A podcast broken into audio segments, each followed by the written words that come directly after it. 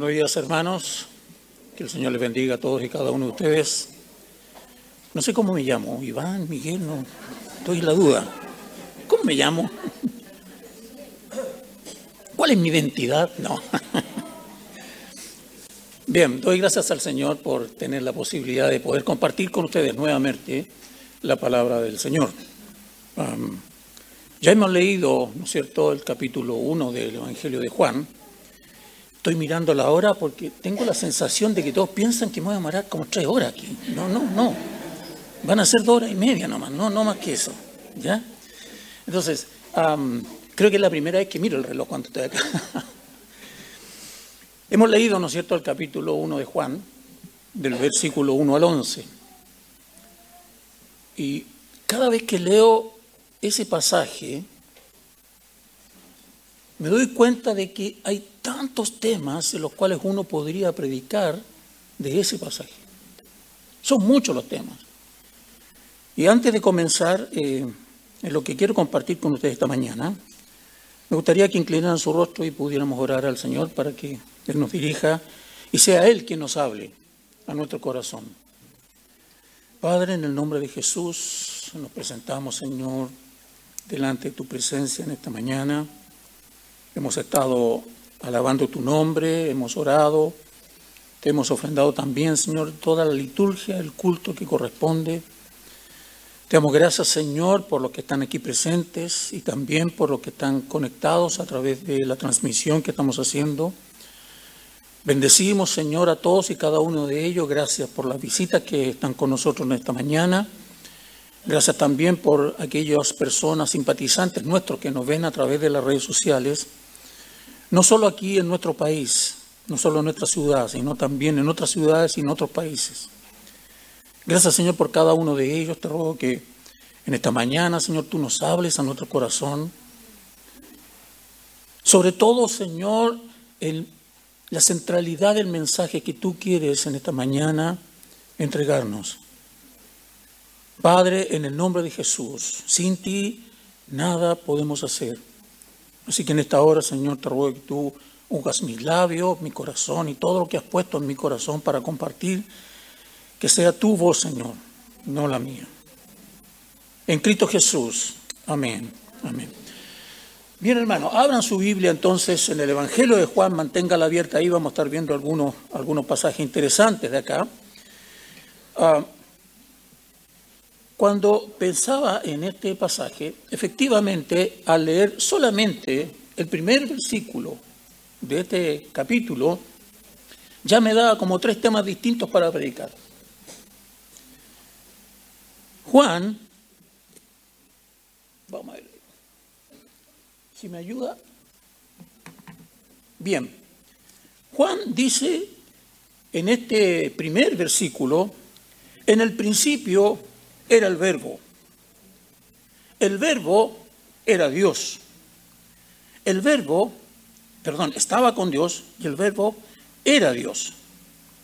Este estaba en el principio con Dios todas las cosas por medio de Él fueron hechas y sin Él nada de lo que ha sido hecho fue hecho. Y la verdad que cuando uno trata de imaginar lo que hay en la mente del apóstol Juan, cómo las personas que escuchan el mensaje interpretan lo que Juan está diciendo, creo que esto generó una revolución en sus mentes, sobre todo en aquellos que escuchaban el pasaje. Porque primero dice que en el principio era el verbo. La palabra que se utiliza aquí, ¿ya? Es utilizada, la palabra griega es logos, la palabra, el verbo. El apóstol Juan utiliza esto porque era una palabra bastante conocida por quienes les estaban escuchando. En el principio era el verbo. ¿A qué principio se refiere aquí el apóstol Juan? Yo les he dicho a ustedes y me conocen, me hago muchas preguntas al texto bíblico, normalmente hago muchas preguntas. Algunas logro respuestas, pero otras veces quedan ahí y siguen siendo preguntas, siempre. ¿Bien? ¿A qué principio se refiere aquí el apóstol Juan? Y la verdad que yo creo que la mente de cada uno de ustedes entiende que el principio que se refiere aquí está haciendo un paralelo al apóstol Juan con Génesis 1.1. ¿no es cierto? En el principio creó Dios los cielos y la tierra, y es el mismo principio que Juan aquí está diciendo. Efectivamente, se refiere a un principio desde el punto de vista físico. Los cielos, la tierra, el mar, los animales, etcétera, ¿no es cierto? Todo ese tipo cosas y vamos a volver después a eso. Pero fíjense la palabra que dice allí. En el principio era el verbo. Era. O sea, significa que en ese principio Juan dice que el verbo ya era. O sea, ya existía antes de ese principio. Por lo tanto, lo que nos está diciendo que el verbo tiene una eternalidad en sí mismo. O sea, el verbo ya estaba con Dios, ya era Dios, era el verbo antes de este principio. ¿Me explico? Entonces, el punto es el siguiente, el punto que para él era súper claro dejar en la mente de sus oyentes de que entendieran que este verbo y que después se hizo carne, etcétera, etcétera, que este verbo tenía una eternidad y estaba con Dios el Padre en ese entonces, antes de ese principio. Eso es lo primero que Juan tiene o quiere dejar claro aquí. En el principio, entonces, era el verbo, ¿ya? Segundo, segunda declaración que queda aquí, y el verbo era Dios, o era con Dios el verbo era con Dios o estaba con Dios. Entonces, tenemos que entender de que el verbo era distinto de Dios. Dios el Padre es uno, pero el Hijo es otro. Tienen la misma esencia, comparten la misma naturaleza, son ambos Dios, pero son distintos.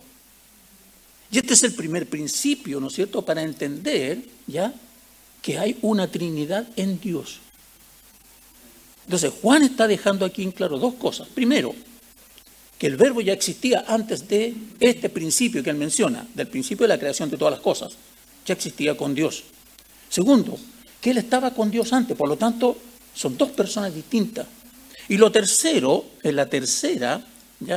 Eh, declaración, porque uno pudiera preguntarse, y parece lógico, si él estaba con Dios, entonces no es Dios. Pero la tercera declaración que Juan hace en este primer versículo es sumamente enfática porque dice, y el verbo era Dios. Entonces, el verbo era, antes de la creación, antes del principio, estaba con Dios y era Dios. Entonces, los griegos en ese entonces, esto era inaceptable. No podían entender cómo el verbo que se encarnó pudiera ser Dios. Y más encima, encarnarse en un ser humano. Entonces, era muy complejo para ellos. Entonces, nosotros teniendo claro y aclarado eso del verso 3, me quiero concentrar en lo siguiente. El verso 3 dice, todas las cosas por Él fueron hechas, y sin Él Nada de lo que ha sido hecho fue hecho. Por eso titulé este mensaje, Dios, un Dios creador por excelencia. Dios es un Dios creador. Siempre está creando. Siempre está creando. Todas las cosas por Él fueron hechas y sin Él nada de lo que ha sido hecho fue hecho. Lo que Juan está dejando en claro acá es que el verbo fue el agente de Dios el Padre que participó en la creación de todas las cosas. Todas las cosas fueron hechas por Él, por medio de Él. De hecho, en Colosenses el apóstol Pablo nos aclara mucho más esto. Y dice lo siguiente en el verso 16 y 17. No lo busquen ustedes, solamente anótenlo ahí como para después leerlo. Colosenses 1, 16 y 17. Dice lo siguiente porque en Él fueron creadas todas las cosas, las que están en los cielos y las que están en la tierra, visibles e invisibles, sean tronos, sean dominios, sean principados, sean potestades, todo fue creado por medio de Él y para Él. Todo lo hizo Él. Pero es más, dice una cosa mucho más allá, además, que ah, está en, la misma línea de lo que decía el apóstol Juan. Verso 17 dice, Él es antes de todas las cosas y todas las cosas en Él subsisten. Todas las cosas las hizo Él. Y Él es antes de todas las cosas. Entonces, si efectivamente su mente, cuando leímos la primera parte del pasaje, ¿no es cierto? En el principio era el verbo, usted se imaginó la creación, ¿no es cierto? Ese principio, pues vamos a ir a la creación, entonces vayamos a Génesis capítulo 1, verso 1, y vamos a ver algunas cosas ahí. El Señor creó el universo y lo hizo de la nada, ¿no es cierto?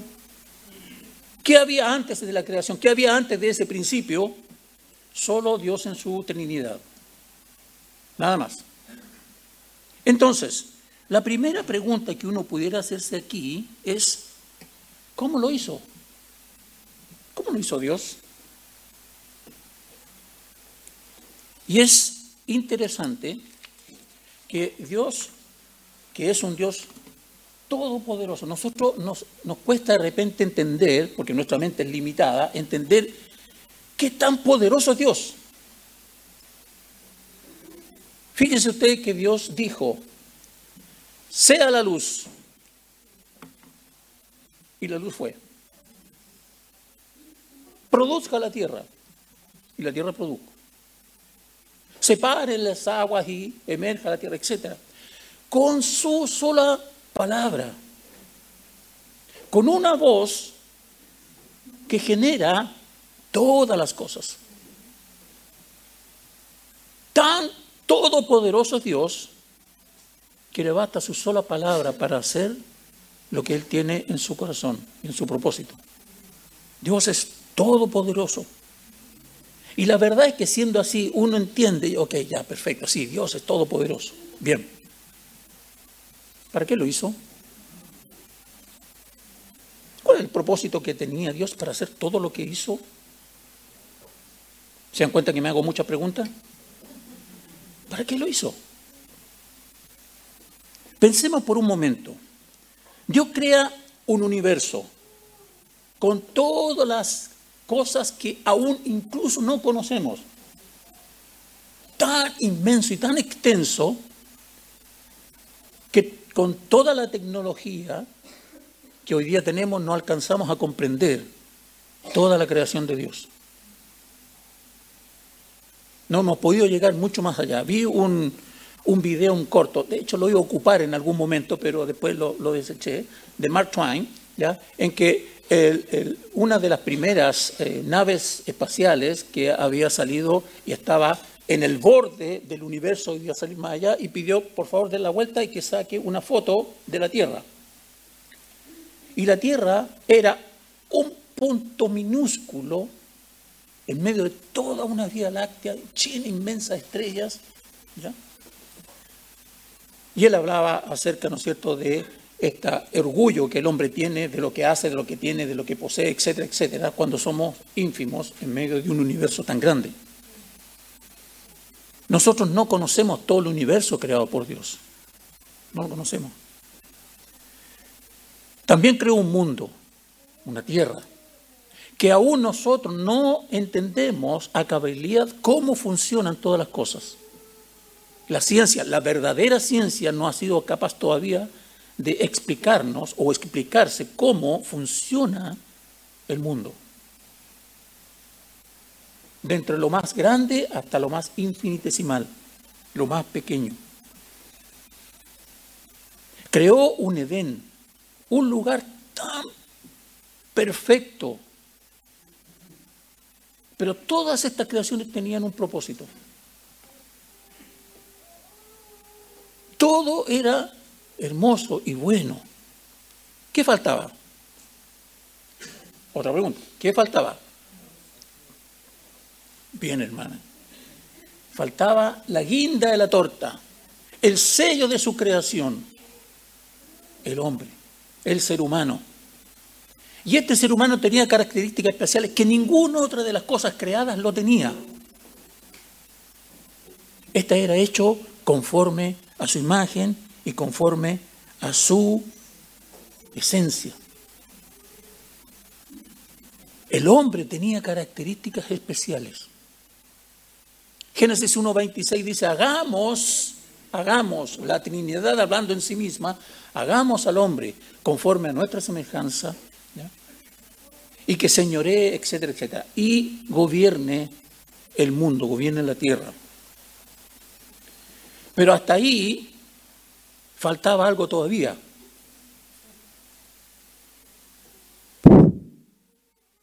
Y sopló en su nariz aliento de vida y fue el hombre un ser viviente. El hombre un ser viviente. Todo lo hizo Dios para poner al hombre, al ser humano, como el centro, como el sello, como lo más importante de su creación. Nueva pregunta. ¿Por qué? ¿O para qué? ¿Para qué puso al hombre? Lo que Dios buscaba, a mi entender, es tener una relación íntima, personal y trascendente con este hombre que había creado. Una relación. Quería compartir su gloria con alguien, ¿no es cierto?, que tuviera la capacidad de decidir lo que llamamos como libre albedrío, que tuviera la capacidad de, decidir y en ese sentido, ¿no es cierto? Todo era muy bueno y hasta ahora la cosa funcionaba de acuerdo. Génesis 1 y 2 muestra un mundo idílico. El hombre tenía relación con Dios perfecta. Dios se movía en medio del Edén sin ningún problema y caminaba y eh, conversaba con el ser humano sin ningún problema.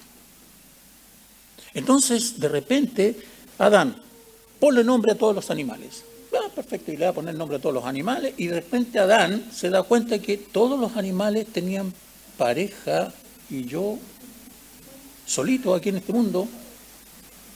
Entonces, Dios genera la primera operación con anestesia, ¿no es cierto? Y mete en un sueño profundo a Adán y de una costilla hace a su mujer, a la varona, ¿no es cierto?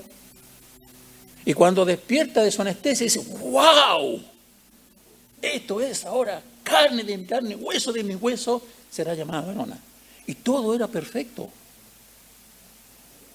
Y esa es la relación que Dios siempre ha querido tener con el ser humano. Pero ¿qué pasó en Génesis 3? El hombre en su relación con Dios, en Génesis 1 y 2, era perfecta. Tenía una excelente relación con Dios tenía una excelente relación consigo mismo, tenía una excelente relación con su mujer y tenía una excelente relación con la naturaleza creada. Todo era perfecto. Pero en Génesis 3 la cosa cambia. El hombre falla. ¿En qué sentido falla? En que no aceptó el plan de Dios de tener una relación íntima personal con Él y Él cayó en la tentación de ser igual a Dios. ¿Qué fue lo que dijo la serpiente a la mujer? ¿Con que Dios ha dicho que no puedes comer de ningún árbol? No, sí, de todos los árboles podemos comer, pero de ese que está en el medio del huerto no podemos comer, ni siquiera tocarle. Y ya le agregó ya una cosita. ¿Qué dijo el enemigo? De cierto sabes, sabe Dios, de que si comes de ese fruto, seréis igual a Él, conociendo el bien y el mal. Y la mujer comió. Y después vio a su marido y dijo, oh, sí, mi amor, sí. Y comió. En, en mi matrimonio yo tengo la última palabra. Sí, mi amor, ok. Bien, entonces, y el hombre comió. Ahora, muchos hombres van a pensar que la mujer es responsable. No, no, no, no, tranquilo. ¿A quién llamó Dios cuando exigió la responsabilidad? Llamó a Adán. Adán, ¿dónde estás? ¿Por qué no llamó a Eva si ella había comido primero? Porque Adán era responsable. Adán, ¿dónde estás? ¿Acaso comiste del árbol que te dije no comieras? Y viene todo, todo, ¿no es cierto?, el desastre después que lo vemos hasta en el día de hoy. Entonces, Dios dice, ¿qué hago ahora si yo creé un hombre para tener una relación íntima, personal, con él? Estoy parafraseando, Dios siempre sabe todas las cosas que va a hacer, estoy para que, para que me entiendan, ¿no es cierto? ¿Ya? Y poder explicarme mejor. Entonces, ¿qué hago ahora? Ah, voy a crear un pueblo, un pueblo que me honre, un pueblo que viva conmigo. Eso me lleva a la número, a la siguiente lámina. Entonces, en su anhelo de Dios de tener una humanidad que le conociera y viviera conforme a su principio, ¿ya? Él crea un pueblo para sí. Todos, ¿no es cierto?, sabemos que el pueblo escogido de Dios es el pueblo de Israel, etc. Todos sabemos. Pero lo importante aquí es cómo Dios crea este pueblo. ¿Cómo lo crea? Algunos pensamos muchas veces que Dios, cuando vemos, ah, sí, nació un hijo, eso es algo natural. ¿Ya? Y es verdad, es así. Pero nos vamos a dar cuenta que aquí que hay un hecho absolutamente sobrenatural. Entonces, Israel viene de un hombre llamado por Dios que a partir de ese hombre crea un pueblo para poder revelarse a él y tener comunión con él que ese pueblo le pudiera conocer ¿ya? y pudiera mantener una relación íntima, personal y trascendente con Dios. Piense bien en esto y téngalo en su mente. Dios quiere tener una relación íntima, personal y trascendente con usted y conmigo, con cada una de las personas a quien Él llama. No para complicarnos la vida, todo lo contrario, para hacernos conforme a la imagen de su Hijo. Conforme a la imagen de su Hijo. Pablo decía, sufro dolores de parto, ¿ya?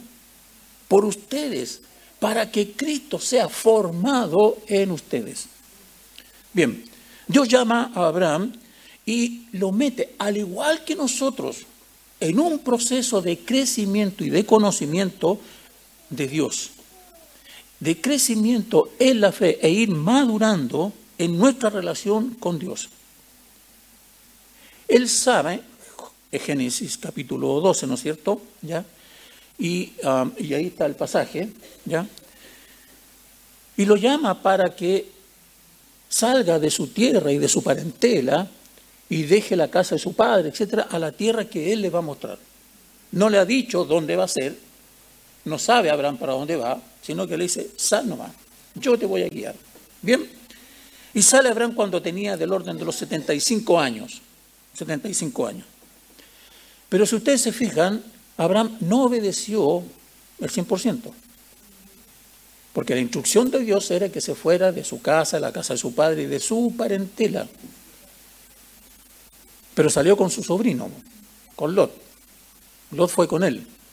Y usted sabe la historia, Lot fue una pesadilla, un dolor de cabeza para Abraham después, ¿no es cierto? Abraham estaba durante ese proceso que sale buscando la tierra que Dios le había ofrecido, ¿ya?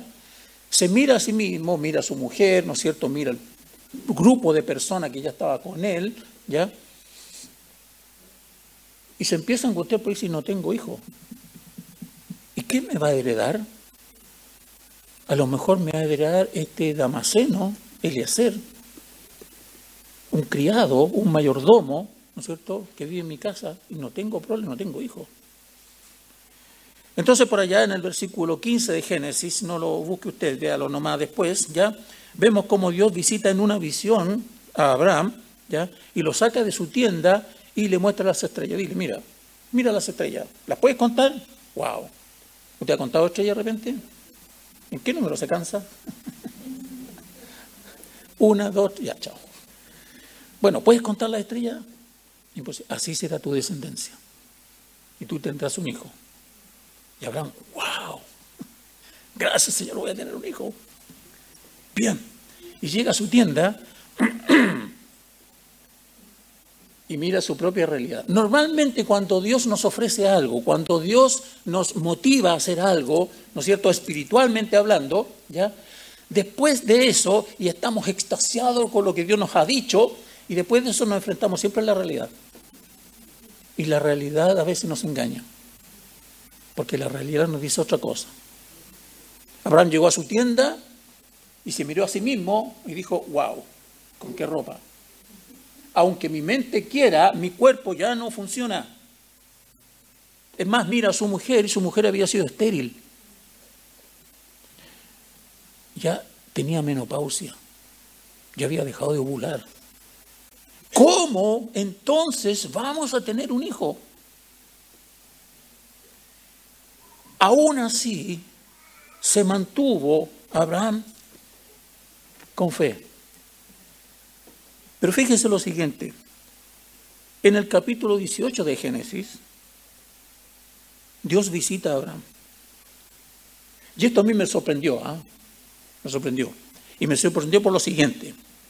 Abraham ve, estaba en la puerta de su tienda y ve oh, tres varones con vestiduras blancas que venían acá, los sale a recibir, etcétera, etcétera, y los recibe en su casa, pasen por acá, voy a decirle a mi señor que cosa unos panes de, de, de harina, etcétera, etcétera. Perfecto. Y uno de los hombres de vestidura blanca le dice, eh, ¿dónde está Sara, tu mujer? Ah, está detrás de la puerta, sí, cociendo algunos panes, perfecto. Bien. Ok. Vas a tener un hijo. Y Sara concebirá. ¿Se acuerdan lo que hace Sara al recibir esa noticia o al escuchar eso? Sí, se rió. Como todos ustedes están riendo, sí, así se rió. Y se rió, ¿ya? Entonces, dice, Jehová dijo a Abraham, ¿quién era uno de estas tres personas que se acercaron ahí? Dice, Jehová dijo a Abraham. ¿Por qué se ha reído Sara diciendo, ¿será cierto que dar a luz siendo ya vieja? ¿Hay para Dios alguna cosa difícil? Al tiempo señalado y según el tiempo de la vida, Sara tendrá un hijo. Y después Sara incluso dijo, no, no, si yo no me reí. Y el mismo Dios le dijo, sí, te reíste. En Génesis 21 vemos que Dios visita a Sara y ella concibió un hijo y le pusieron por nombre Isaac. Igual que nuestro hermano Isaac. Isaac. ¿Sabe usted lo que significa Isaac? Significa risa o reírse. Viene del hebreo, ¿ya? que se pronuncia Yishak. Así que Yishak, por eso debe ser que lo veo normalmente muy alegre, ¿no es cierto? Risa. Abraham tenía 100 años cuando pudo tomar en brazos a Isaac. ¿Cuánto tiempo duró la promesa? Desde que salió Abraham de su tierra hasta que, ¿no es cierto?, nació Isaac, pasaron 25 años. 25 años. Pensemos en esto por un momento.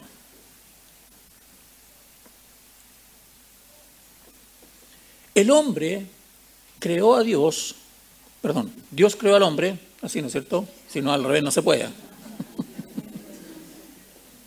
El hombre que Dios creó fue un milagro. Dios tomó polvo, lo juntó y lo hizo. ¿No es cierto? Con sus propias manos, digámoslo, ¿no es cierto? Para que se entienda. No es que dijo, sea el hombre, y el hombre fue. No. Hubo algo diferente, una manera distinta de hacerlo, un hecho sobrenatural distinto. ¿ya? y sopló en su nariz aliento de vida. Todo un verdadero milagro. Ahora Dios en su propósito de revelarse a la humanidad, ¿ya? Había creado, ¿ya? Al ser humano, pero este ser humano le falló. Entonces, crea un pueblo para revelarse a ellos y que ellos le conozcan y tengan una relación personal con Él y que vivan conforme a sus principios. Ese es el propósito de Dios. Por eso puso Dios al hombre en el mundo. Para tener una relación, para darse a conocer y que el hombre le conozca. Isaac, el descendiente de Abraham, de donde viene el pueblo de Israel, nació de un hombre anciano, de una mujer también anciana, que toda su vida había sido estéril. Además, ¿no es cierto?, ya con la menopausia encima. Solo había una opción de procrear. Una. Una intervención divina. Un hecho sobrenatural para que ellos pudieran quedar esperando a Isaac. Un milagro. Y eso es exactamente lo que ocurrió. Es decir, la creación de la nación de Israel es un milagro de Dios que no puede ser explicado por otra cosa, sino reconociendo que fue la mano de Dios que obró en ese inicio de este pueblo de Israel. El pueblo de Israel nace por una intervención divina, por una intervención de Dios. Pero este pueblo hizo las cosas bien o hizo las cosas mal. También falló este pueblo también falló, a pesar de tener, ¿no es cierto?, profetas que explicaban, que volvieran su mente, su corazón a Dios, que se arrepintieran en su camino, fue terco, terco, terco, terco. A tal punto que este pueblo lo mató. Cuando Jesús viene, el Mesías esperado viene, que va a restablecer el reino de Israel, ¿no es cierto?, en relación a su relación con Dios, el pueblo no lo recibió. Volvamos un poco a Juan. Juan en el versículo 10 dice lo siguiente. En el mundo estaba. El mundo por él fue hecho pero el mundo no lo conoció. A lo suyo vino, pero los suyos, plural, no lo recibieron. Esto es desastroso. Si fue desastroso en Edén el pecado de Adán, esto también es desastroso el creador del universo, el dador de la vida, la luz del mundo, el que alumbra todo ser humano, se hizo hombre y vivió sujeto a una humanidad que él había creado. Fue alimentado con leche materna que él mismo había creado. Nació como un bebé, como nacen todos los bebés que él ha creado. ¿Sabe que todos nosotros somos criaturas de Dios? Porque Él nos crea. Todo eso, este bebé que venía con un propósito específico.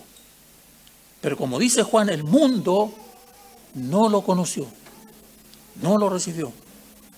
Este es el mismo desastre que hoy día ocurre, porque muchos hoy día no conocen ni quieren saber de Dios. Incluso mucha gente no tiene tanto problema con Dios y cree en Dios. El problema es que hacemos con Jesucristo. ¿Qué hace con el Hijo de Dios? ¿Es Dios? ¿No es Dios? ¿Es eterno? ¿No es eterno? ¿Es el Salvador del mundo? ¿No es el Salvador del mundo? Y si es el Salvador del mundo, ¿por qué murió? Etcétera. Buscamos justificaciones para no recibir a Jesucristo, el Hijo de Dios. El creador del mundo, como cantaba en la primera canción, bajó esta tierra y fue hecho carne. Sin embargo, el mundo no le reconoce ni le rechaza. Uno pudiera pensar que Dios aquí dice, me quedo de manos cruzadas, pues el hombre definitivamente no quiere tener una relación íntima, personal conmigo, trascendente, no quiere que yo me revele a Él, el hombre no quiere reconocerme, el hombre no quiere tener una relación íntima personal conmigo. ¿Qué hago?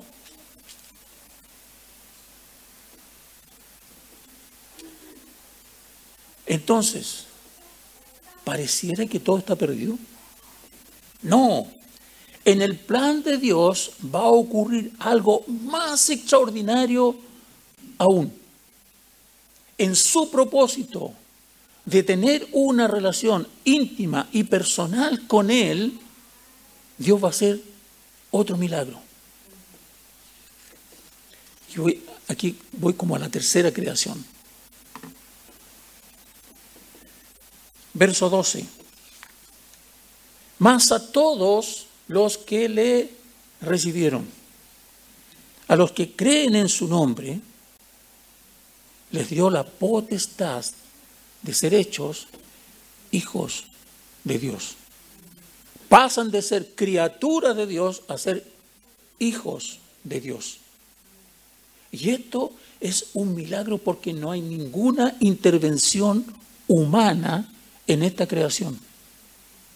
Dice el verso siguiente de este versículo,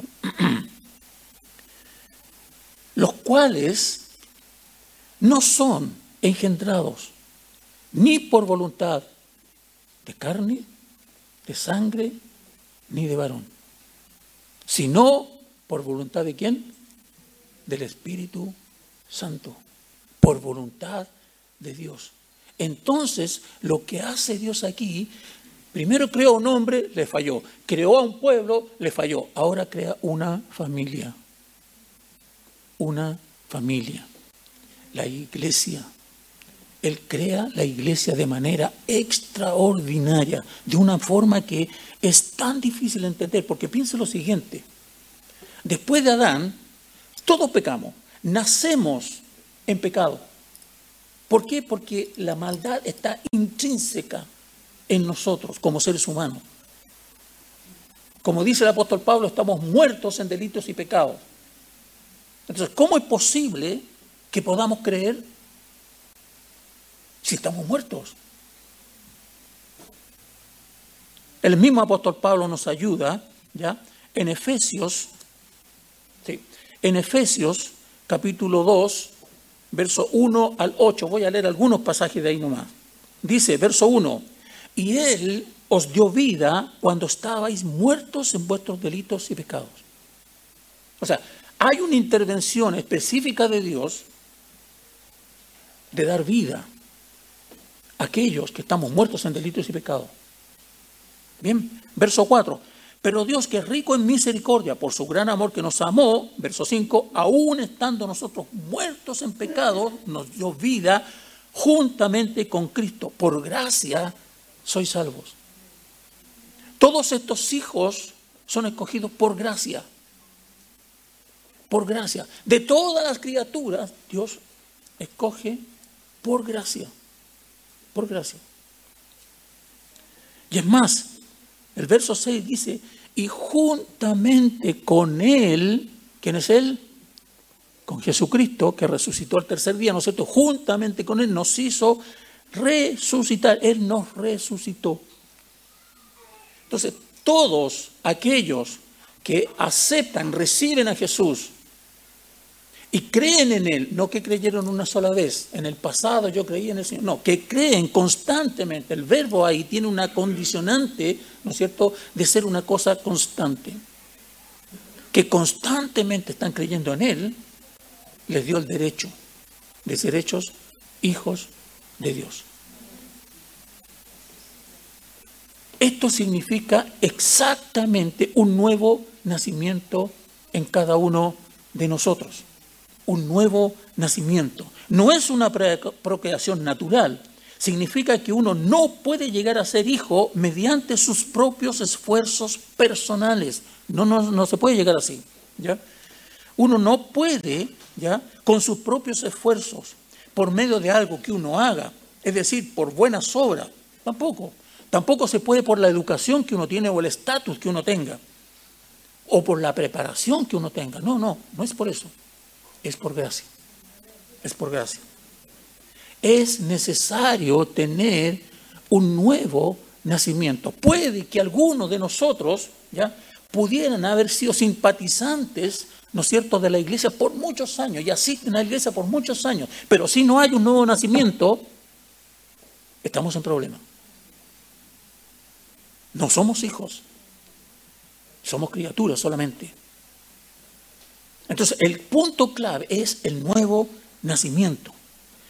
En este mismo libro de Juan, en el capítulo 3, había un hombre importante que se acercó a Jesús de noche. ¿Se acuerdan, no es cierto? Algunos van a acordarse al tiro ahí, ¿no es cierto?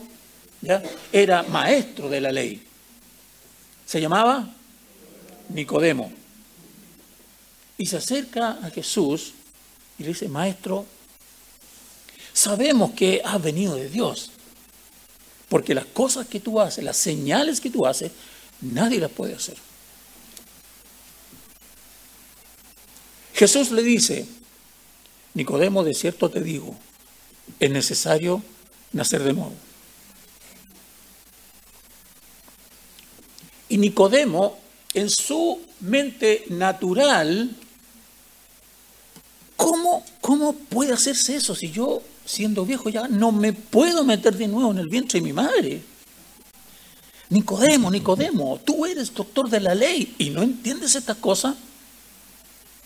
Si te he dicho cosas terrenales, ¿cómo, y no las entiendes, cómo sería si te hablara de las espirituales? Nicodemo, este fariseo, no entendía, como quizás mucha gente hoy día no entiende, que es necesario un nuevo nacimiento para ser hecho hijo de Dios. Si no hay un nuevo nacimiento, sigue siendo criatura de Dios. Ahora, no me apedreen todavía, tranquilo. Hoy día, la gran noticia es que aún hay opción de que tú puedas pasar de criatura a hijo.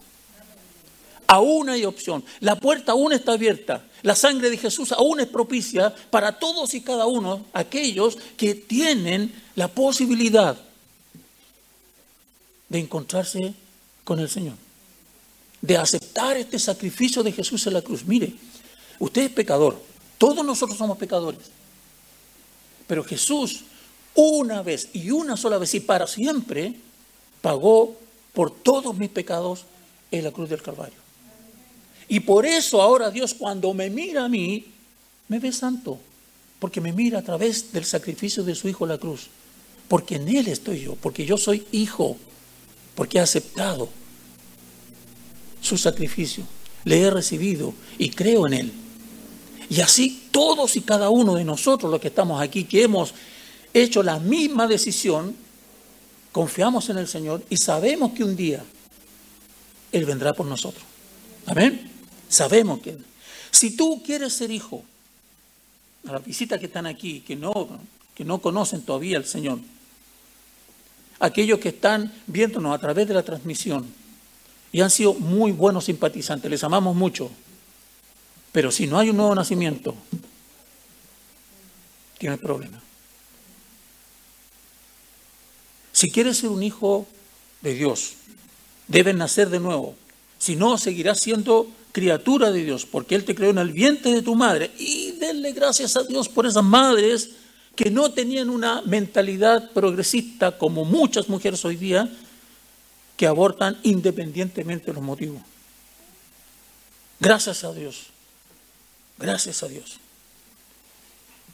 Por último, y para ir terminando,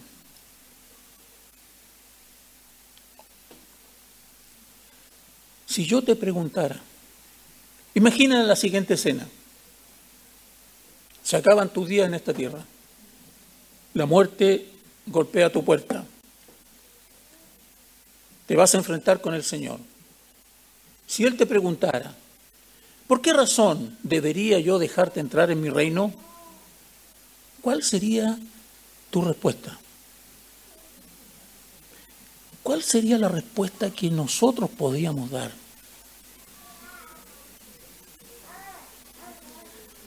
¿Sabe cuál va a ser mi respuesta? Jesús pagó por mí. Señor, no tengo nada que entregar.